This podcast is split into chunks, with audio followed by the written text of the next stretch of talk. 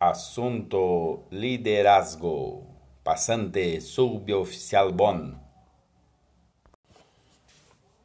El legendario nació en el seno de la familia humilde el 10 de mayo de 1808 en la aldea de Nossa Señora da Conceição do Arroyo, ciudad de Rio Grande, en el sur do Brasil. Este lugar en el actual ciudad de Tramandaí, Rio Grande do Sul, se conserva hoy como parque histórico custodiando también los restos mortales del mariscal. Osorio ingresó a la caballería de la región de San Paulo a la edad de 15 años y tuvo su bautismo de fuego el 13 de mayo de 1823 en las luchas por la consolidación de la independencia del Brasil. Teniente todavía durante la Guerra de Cisplatina 1825-1828, rompió de manera espectacular y audaz el cerco enemigo en Sarandí. En la guerra contra Oriley y Rosas 1851 y 1852 al frente del comando del segundo regimiento de caballería ligero, juzgó al papel importante en Monte Caseros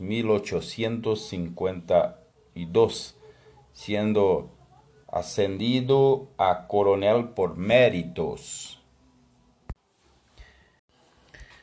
Titulado La Lanza de Imperio, fue consagrado en la Guerra de la Tríplice Alianza 1865-1870, inicialmente en jefe de la Fuerza Terrestre, comando el tercero cuerpo, cuerpo de ejército y en el primero ejército de la fase final. Destacó particularmente en las batallas de Paso da Patria 1866, siendo el primer soldado en suelo paraguayo, y Tuyuchi 1866, que fue la mayor batalla campal de Sudamérica, y hizo luchando en Humaitá y Abaí 1868, cuando golpeado en la cara habló para su, su tropa, recarguen camaradas, terminen con este resto. Manuel Luis Osorio, héroe, por delante de heroicos caballeros como Mena Barreto y Andrade Neves. Liderazgo insólito que magnetizó a soldados incluso argentinos y uruguayos, modesta y generosidad que cautivó a todos, multiplicando su valentía en los campos donde estuvo presente.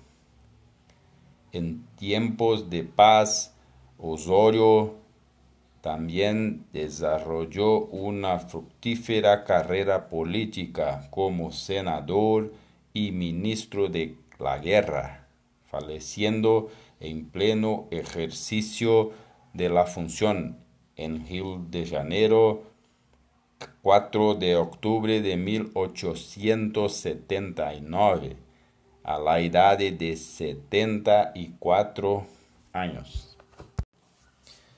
Tan grandes logros militares y políticos y ejemplo de conducta lo afirman como modelo de soldado, líder, caballero y ciudadano, elevándolo al dominio de la leyenda y no olvidándose de su sincero desprendimiento.